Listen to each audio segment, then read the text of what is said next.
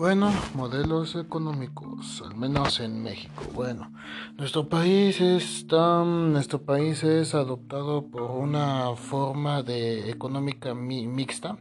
cuya intención es, es que coexistan de manera, pues, de, una, de manera no, armónica, o sea, de la sea de la forma más armónicamente posible, o sea, de la forma más mm, estable y por así decirlo pacífica posible. En sí se basa en sí se basa en el ejercicio de la fundación de la de la fundación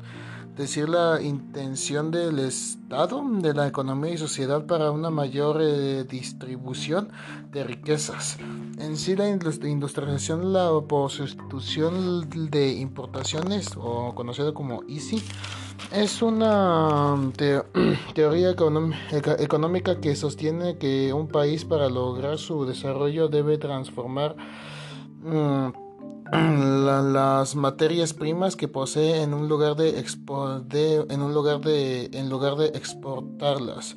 El modelo de desarrollo compartido fue el plan implantado por el presidente de México Luis Echería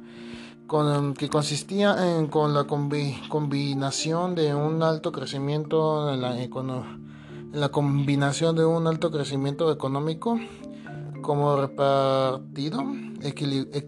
equitativo del ingreso. El desarrollo